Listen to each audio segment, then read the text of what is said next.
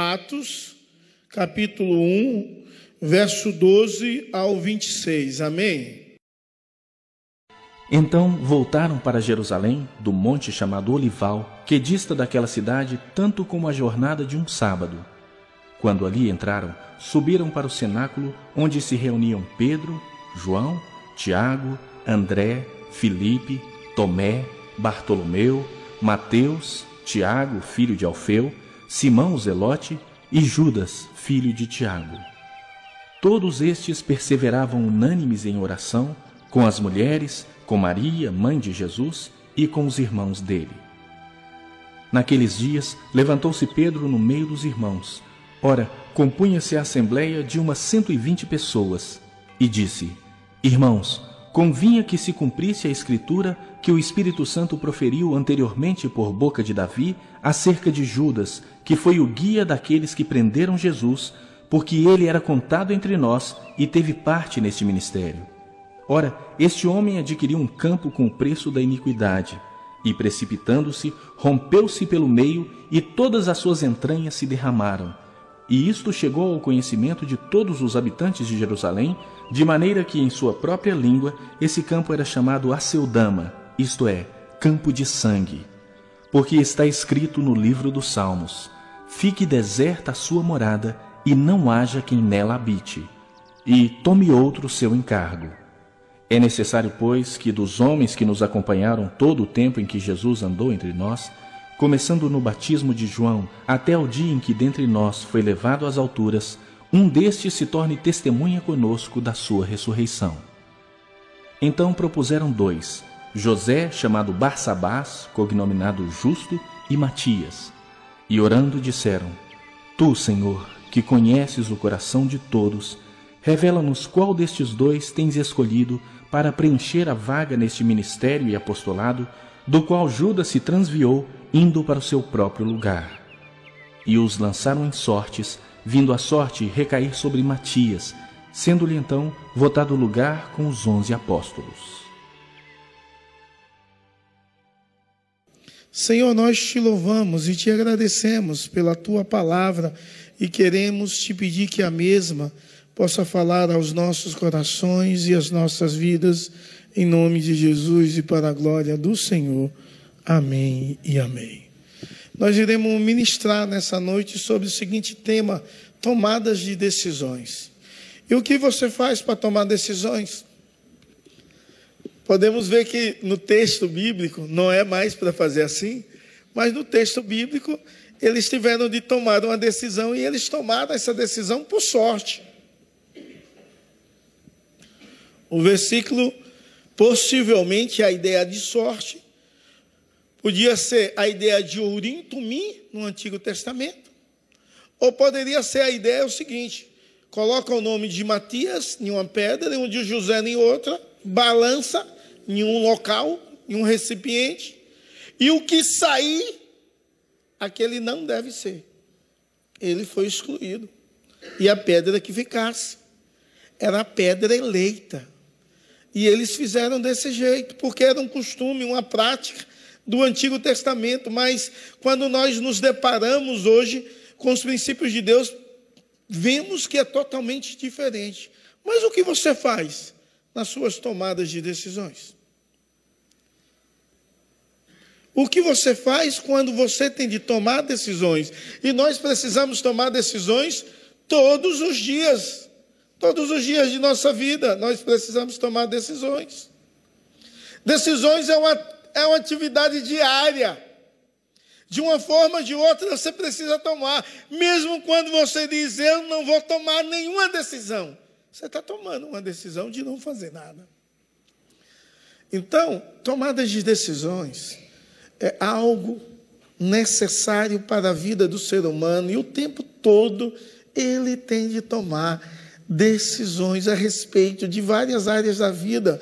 E como é que você toma as suas decisões?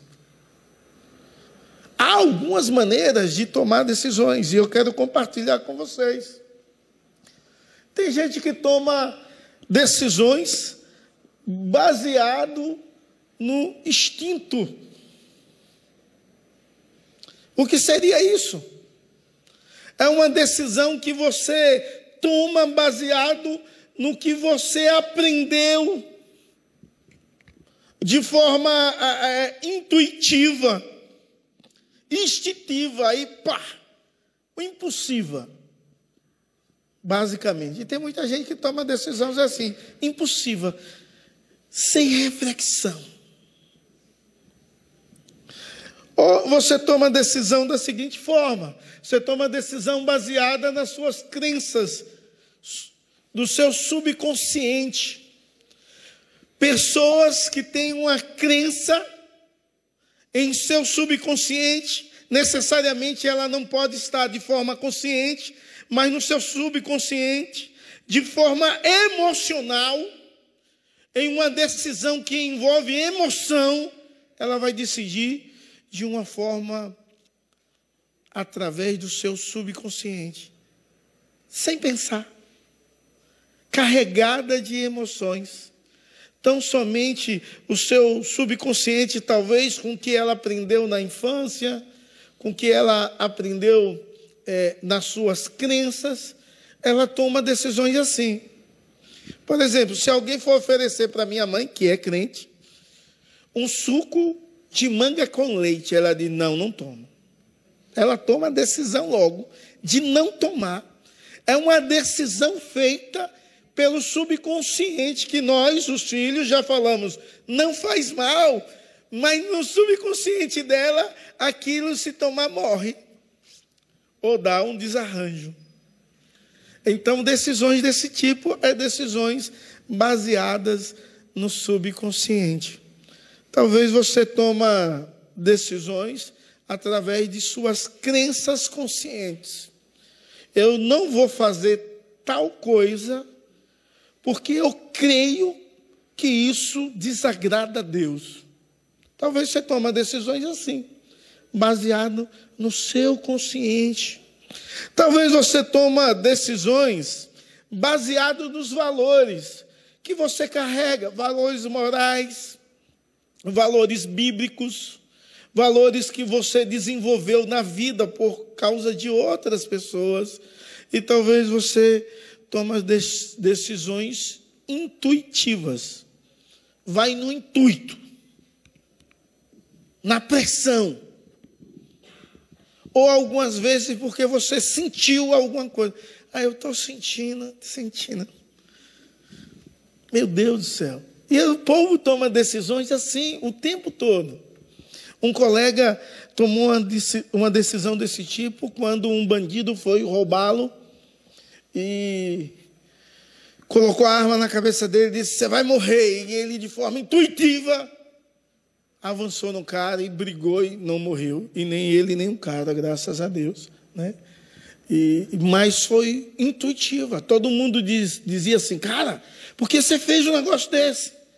Ele diz, pai, eu não sei. Foi intuitivo ali. O cara disse que eu ia morrer. Eu disse, é que eu vou morrer mesmo. Eu vou me defender. E aconteceu dessa forma.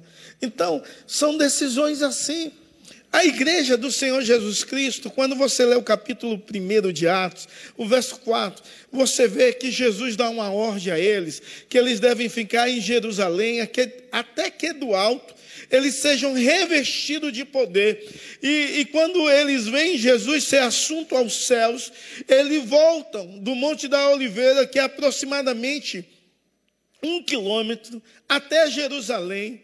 E quando eles chegam em Jerusalém, eles começam a orar a, buscar ao Senhor de uma forma tão magnífica e extraordinária. Eles se derramam diante de Deus. Depois chega no verso 15, é, diz: Naqueles dias dá uma intenção de mudança do cenário. Parece que eles não estão mais no cenário naquele cenário do cenáculo, eles estão em outro lugar, e naqueles dias se levanta Pedro diante dos apóstolos, e, e, Pedro começa a contar a história de Judas e ele faz um contrassenso com o que os Salmos ensina, com o que os Salmos quer apresentar a respeito daquela situação.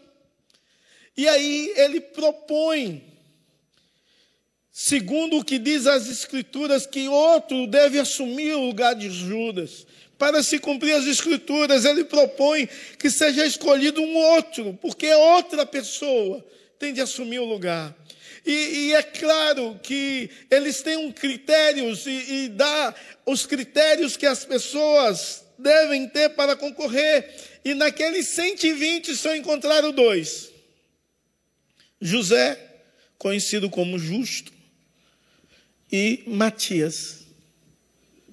E aí eles oram de novo e pede direção do Espírito, pede que o Espírito que conhece os corações, que conhece cada um em especial, possa guiá-los e revelar quem seja o apóstolo que irá substituir Judas. E é uma decisão muito séria, porque aqueles doze iriam representar uma espécie de representatividade das doze tribos. Aqueles homens, dias depois, iriam experimentar a manifestação ou revestimento de poder no dia de Pentecostes. Aqueles homens, eles iriam ser dispersos por todos os lugares e eles deveriam anunciar as verdades de Deus aqui, ali e acolá, e por direção de Deus, Matias. E talvez você diz bem assim: eu só vejo a história de Matias e o nome dele só aí. E os nomes dos demais apóstolos você também não vai ver. Mas isso não quer dizer que eles não se viram, não trabalharam, não testemunharam. Você vai ver o nome dos apóstolos, Pedro. Você vai ver. Tiago, você não vê mais. O, o Tiago que você vê é o irmão de Jesus. Você não vê o nome do, de nenhum não vê o nome de mais nenhum dos apóstolos, dos quais são citados onze nesses versos. Mas ninguém fazer nada e o povo aí diz: Ó, oh, Matias, será se foi uma escolha errada? Será se o substituto de fato não deveria ser Paulo? Talvez na mente de alguns já passou essa indagação. Ou talvez uma outra pergunta passou na mente e no coração de outros: por que não substituíram os doze no decorrer dos anos? Por exemplo, quando Tiago morreu, que era apóstolo, por que ele não foi substituído? Ninguém fala da substituição dele. Porque só houve naquele momento aquela substituição. Então, esse, esse texto é de suma importância para a igreja de Jesus Cristo compreender algumas verdades na tomada de decisão e algumas verdades bíblicas sobre esses questionamentos que, porventura, vêm à sua mente ou ao seu coração. Então, você não pode tomar as decisões baseadas nisso.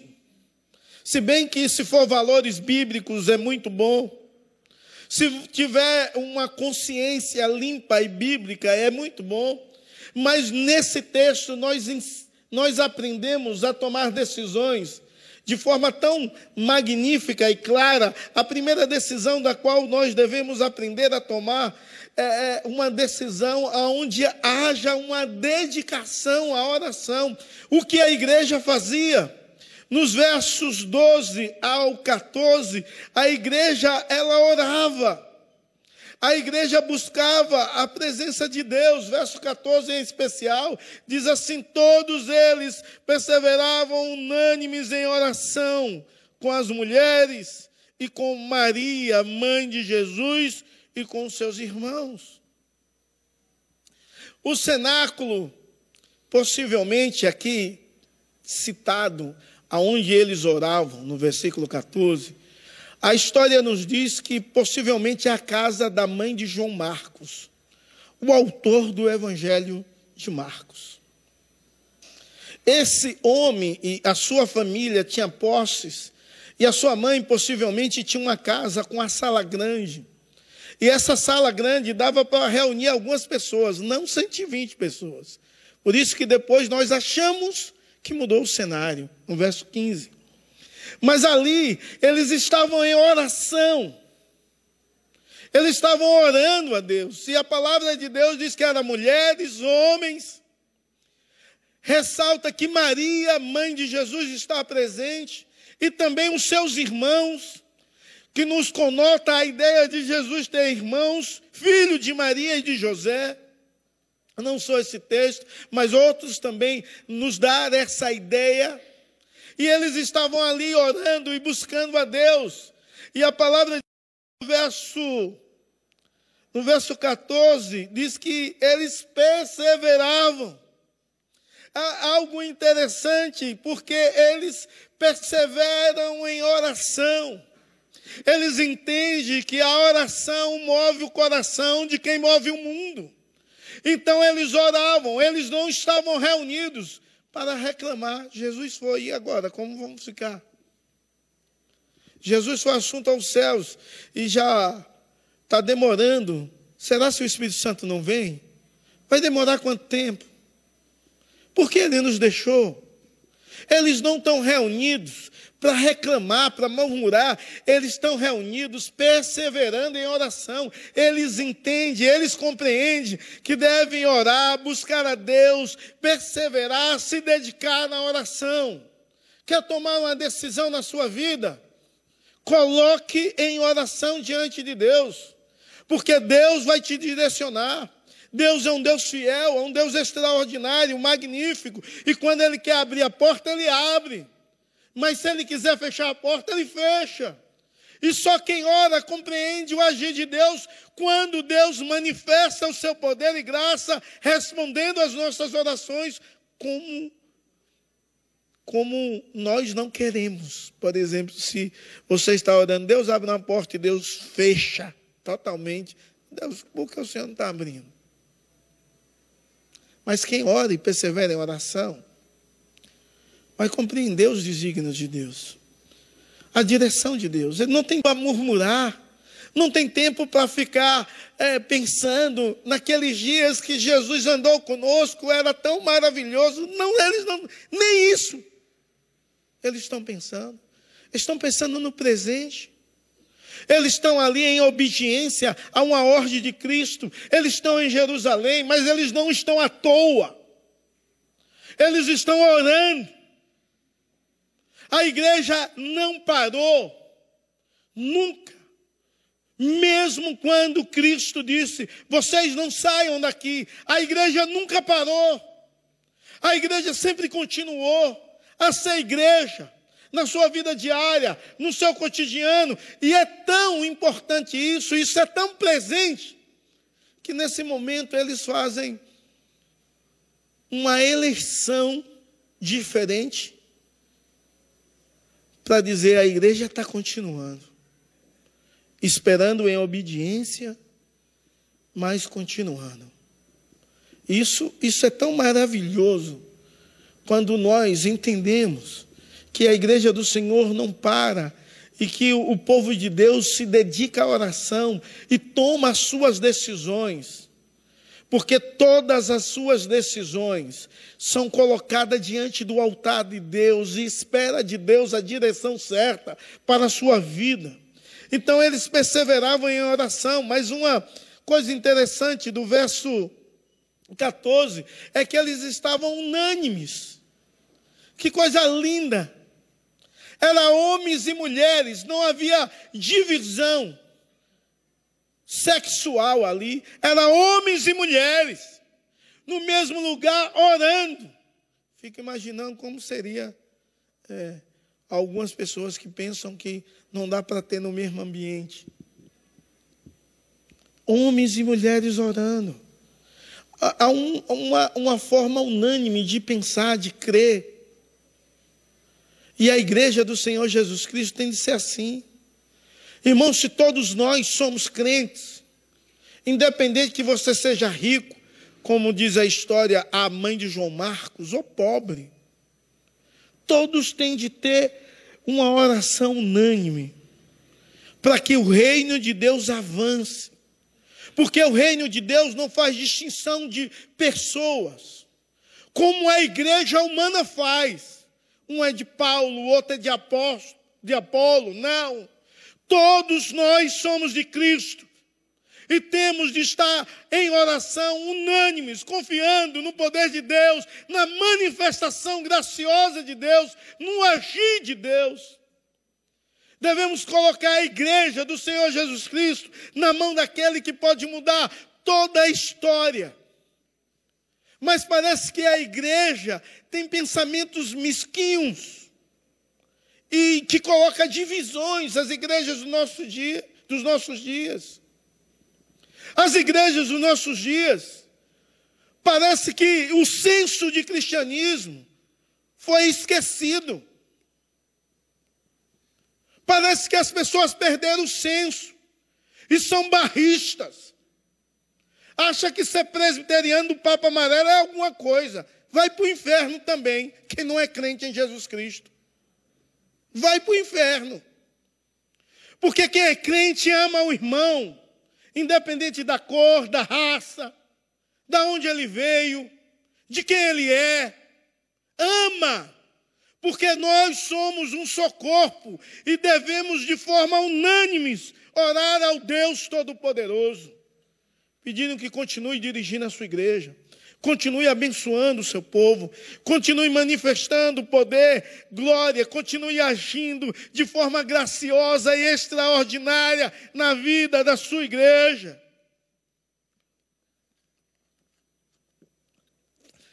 Oração foi rápido, apressado, uma decisão apressada essa. Oração é um negócio que fazia parte da vida diária da igreja de Atos. Eles oram o tempo todo no livro de Atos. E se, se eu for citar aqui todas as vezes que a igreja orava no livro de Atos, você vai ficar assustado a quantidade de oração que aquela igreja fazia. Mas vou citar algumas passagens. Primeiro, no capítulo 4, verso 23 ao 31, eles oram para testemunhar de Cristo. Depois, eles oram, ou Estevão orou enquanto estava sendo apredejado. Pedro e João ora pelos samaritanos. Saulo orou depois da sua conversão. Pedro orou antes de ressuscitar Dorcas.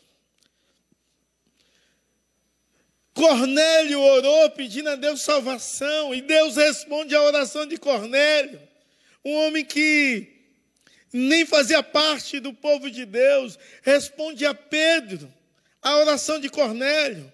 Eles oraram para expulsar pessoas endemoniadas. Eles oraram quando foram presos e as cadeias se romperam, os alicerces da cidade tremeu.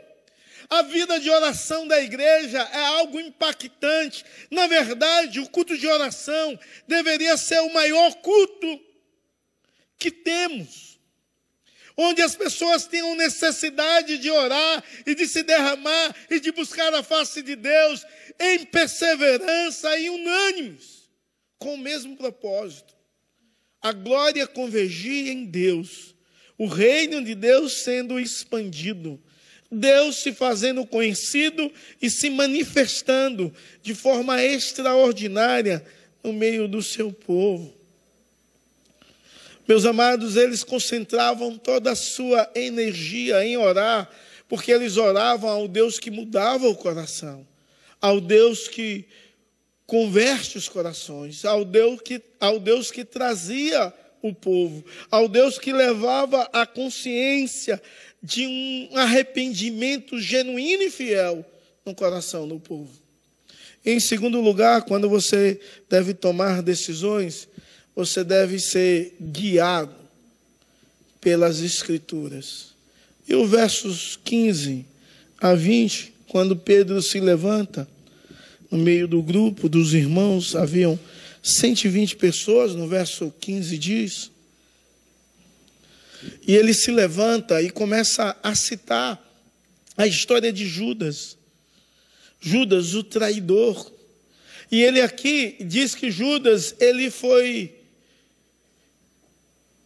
caiu de cabeça, ele diz que Judas caiu de cabeça. E a sua o seu corpo foi partido no meio, e todas as suas vísceras saíram. Cena horrível. E todo mundo falou sobre isso. Mateus 27 fala sobre a morte de Judas. E Mateus diz que Judas se enforcou. Já Lucas registra que Judas caiu de cabeça e foi cortado ao meio, e as suas vísceras saíram. E algumas pessoas que leem dizem há uma contradição nisso. Porque se Mateus diz que Judas se enforcou, se pendurou em uma, em uma árvore e tirou a sua vida enforcado, como outro diz que ele bateu a cabeça e o seu corpo foi cortado. Há algumas interpretações sobre isso. Alguns dizem, em primeiro lugar, que quando Judas se enforcou, segundo o relato de Mateus, a corda não aguentou o peso de Judas e ele caiu, e era um terreno em e ele rolou, bateu a cabeça e o seu corpo foi torado ao meio. Outros acreditam que Judas se enforcou e ficou muitos dias enforcado e morreu enforcado. E ninguém tinha coragem de tirar Judas. Porque havia em outros povos costumes de deixar as pessoas enforcadas em árvore. E ele, o seu corpo apodreceu, caiu, bateu a cabeça e o seu corpo podre cortou-se no meio e as suas vísceras espalhou. E todo mundo ficou sabendo desse fato. Independente da forma, se foi da primeira ou da segunda, não há contradição nenhuma na história que Pedro está citando como foi a morte de Judas. E é interessante que Pedro cita isso com um propósito muito comum de trazer luz da palavra de Deus na mente dos discípulos. Porque eles tomam decisões sendo guiados pela palavra de Deus, pelos princípios de Deus, pela verdade de Deus. E aí ele traz luz à palavra de Deus quando ele está contando essa história. E no verso 20 ele diz assim: porque está escrito no livro dos Salmos, anteriormente ele diz, porque está escrito por boca de Davi. Ele faz duas citações dos Salmos. Ele cita primeiro o Salmo 69, verso 25, depois o Salmo 109, verso 6. Ele cita os dois salmos para dizer o que a igreja deveria fazer eles são guiados pelas Escrituras. Eles tomam as suas decisões guiados pelas Escrituras Sagradas. Com certeza, Deus abriu a mente, o coração, o entendimento do apóstolo Pedro para ler e entender esse salmo dessa forma. Quem aqui já leu o Salmo 69? Olha, um tanto de gente. Eu já li também. Mas confesso que quando eu li o Salmo 69 as primeiras vezes, eu não entendia que o Salmo 69 falava de Judas. E muito menos o 109 na sua citação sobre o campo e sobre o outro que deve assumir o seu lugar. Mas Deus está interpretando, está iluminando a mente e o coração de Pedro para ensinar a igreja a ser guiada pela palavra de Deus, ensinar a igreja a ser guiada pelos princípios de Deus. Eles tomam uma decisão, uma decisão direcionados pela palavra de Deus. Eles tomam decisões. Quem norteia é a palavra de Deus, que vai nortear a vida, decisões deles. E a igreja do Senhor Jesus Cristo não pode ser diferente nos nossos dias. Você não pode tomar decisões aleatórias, tem de tomar decisões pautadas pelo princípio da verdade de Deus, para que a vontade de Deus venha prevalecer sobre a sua vida de forma muito especial. E para a glória e louvor do nosso Senhor e Salvador Jesus Cristo. Irmãos, então eles tomam uma decisão, uma decisão entendendo que Deus está no controle de todas as coisas. Quando você lê o verso 20, o último, a última frase diz: e que outro tome o seu cargo. Ele está dizendo aqui que a eleição para um novo apóstolo não é um negócio que surgiu na mente do apóstolo Pedro, mas é algo que é o que as Escrituras diz, é para o cumprimento das Escrituras. É necessário que outro assuma o lugar. Que coisa linda quando a igreja do Senhor Jesus Cristo não toma decisões baseadas nos achismos humanos, mas no que a palavra e a verdade de Deus ensina. Sabe como tomar decisões assertivas? Quando você ora e quando você é guiado pelas Escrituras Sagradas. Quando as Escrituras Sagradas norteiam a sua vida. Então, para isso é necessário conhecer as Escrituras. E, e, o apóstolo Pedro aqui, ele demonstra uma expertise imensa. Ele cita decor as Escrituras Sagradas. Ele conhece as Escrituras Sagradas. Ele faz uma correlação aos exegetas, ele está ensinando que a Bíblia interpreta ela mesma, a quem já tem o Novo Testamento. Ele está ensinando que há uma correlação entre o novo e o velho, há, há cumprimentos proféticos. Não, não pode então desprezar de maneira nenhuma a palavra de Deus, Novo e Antigo Testamento. Irmãos, eles estão fazendo uma eleição para que as escrituras se cumpram. Ah, vamos fazer uma eleição para presbítero e diácono nessa igreja. Qual é o motivo? Qual a motivação? Tem de orar antes, pedir direção de Deus. As pessoas têm de voltar nas pessoas que têm os critérios bíblicos escrivos bíblicos. Essa é a vontade de Deus. Ah, eu vou votar porque é meu amigo. Ah, eu vou votar porque é bonito. Tá doido. Tem de voltar por critérios bíblicos. Se é diácono, quem tem dom de serviço. Se é presbíteros, quem tem atributos pastorais, citada, citados na palavra de Deus. E agora nós não vamos tirar mais sorte, tem de ser pelos critérios, não tem de ser por amizade, tem de ser pelos critérios da palavra de Deus, porque quem guia a igreja é as Escrituras Sagradas, irmão. Precisamos então, como homens e mulheres de Deus, voltar os nossos olhos para as Escrituras, não para a amizade, não para a tradição, não para barrismo, e sim para as Escrituras Sagradas, que norteiam as nossas vidas, nos dá direção correta, centradas. Ah, pastor, mas o senhor está falando do, do, Antigo Testamento e no Novo Testamento, que está citando as qualificações de presbítero, nem Antigo foi, cita também, não os presbíteros, mas os pastores. No sentido de visitar, de cuidar, de abençoar, tem muito disso.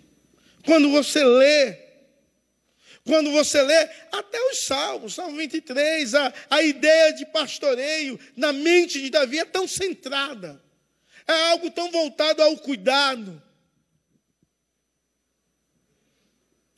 Alguém que guia, norteia, dá direção. Irmãos, a igreja do Senhor Jesus Cristo tem de tomar decisões todos os dias, constantemente, mas decisões guiados pelas Escrituras Sagradas.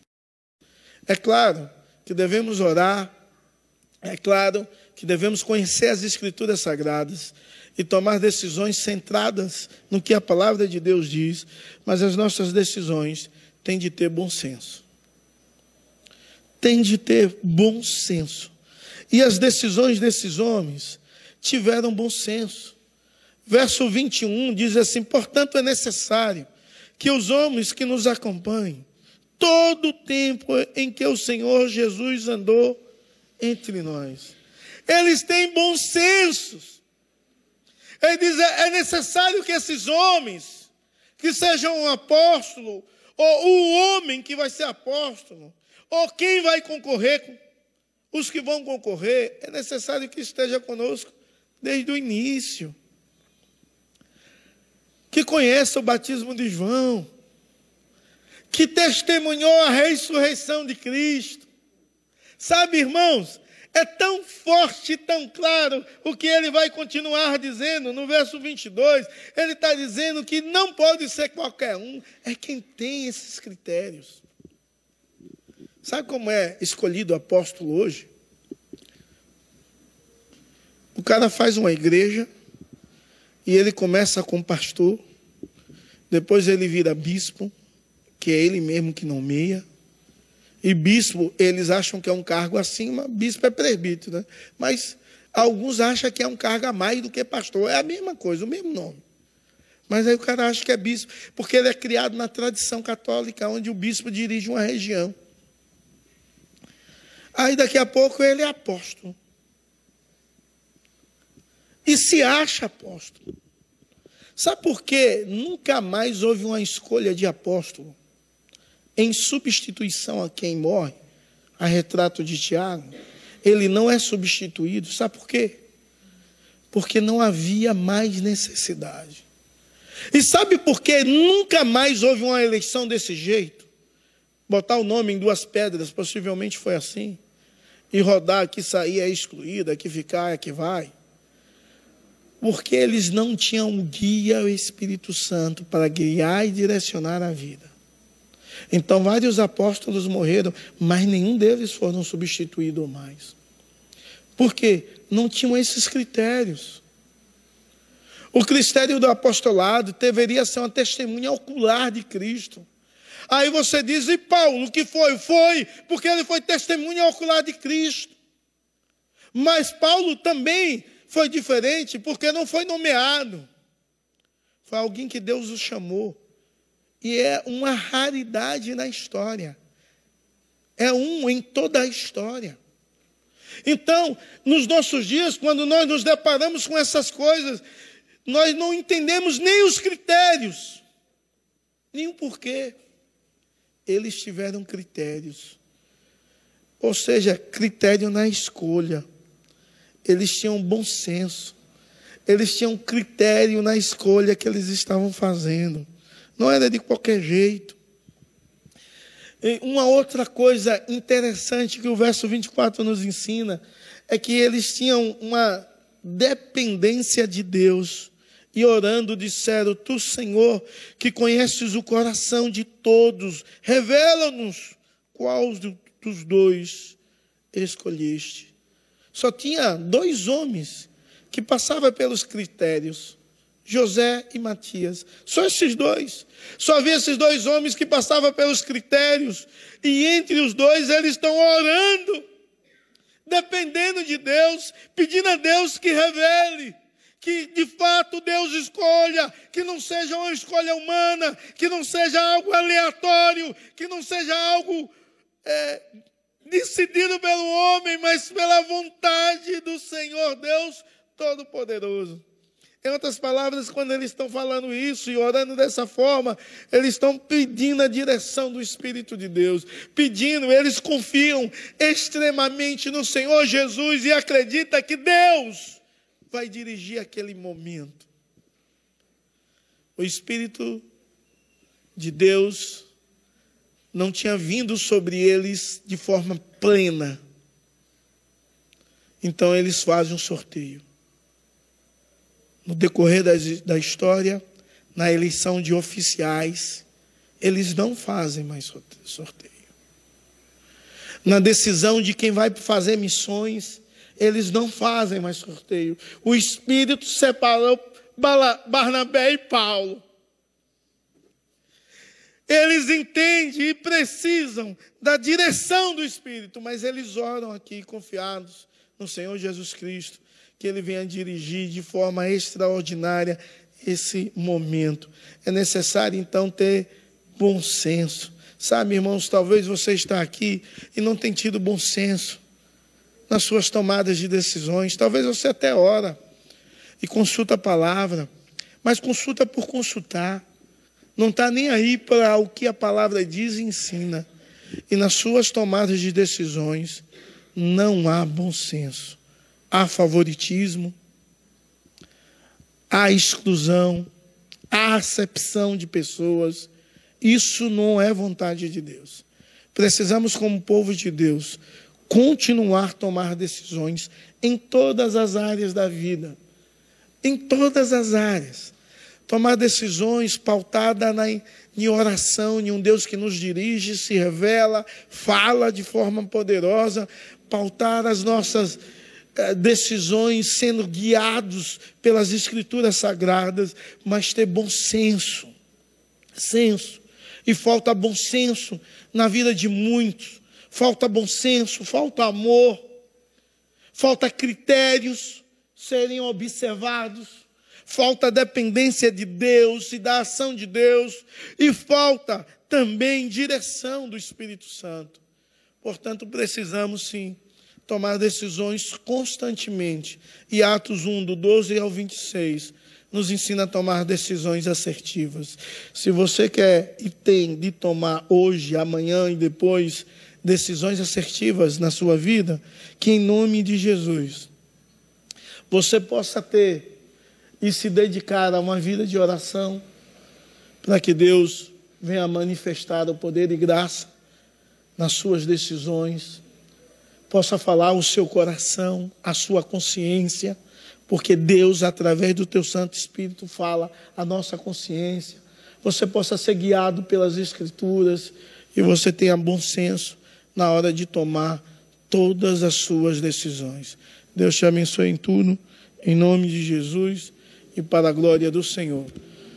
Não sei quais as decisões difíceis você tem de tomar, mas todas elas têm de ser conduzidas pela boa mão e direção do Senhor e Salvador Jesus Cristo. Ele é o nosso Deus. Então, em nome de Jesus, não cesse de orar. Você precisa que Deus abra uma porta, que Deus dê vitória, que Deus traga cura, que Deus venha te usar mais, que Deus venha fazer algo extraordinário na sua família. Persevere em oração. Conte com a igreja, peça oração à igreja, para que possamos orar unânimes em um propósito. E que Deus, no seu poder gracioso, venha se lembrar de nós e das nossas orações. Que em nome de Jesus e para a glória do Senhor, você possa tomar as suas decisões guiados pela verdade de Deus, revelado nas Escrituras de Deus, e através de um bom senso que Deus que fala a sua consciência possa trazer à sua memória as coisas dele, os princípios dele, a vontade dele na sua vida, em nome de Jesus. Vamos ficar em pé.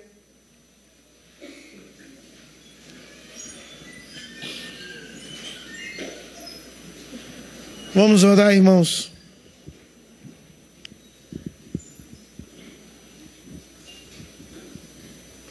Presbítero Valmir, vem cá fazer essa oração.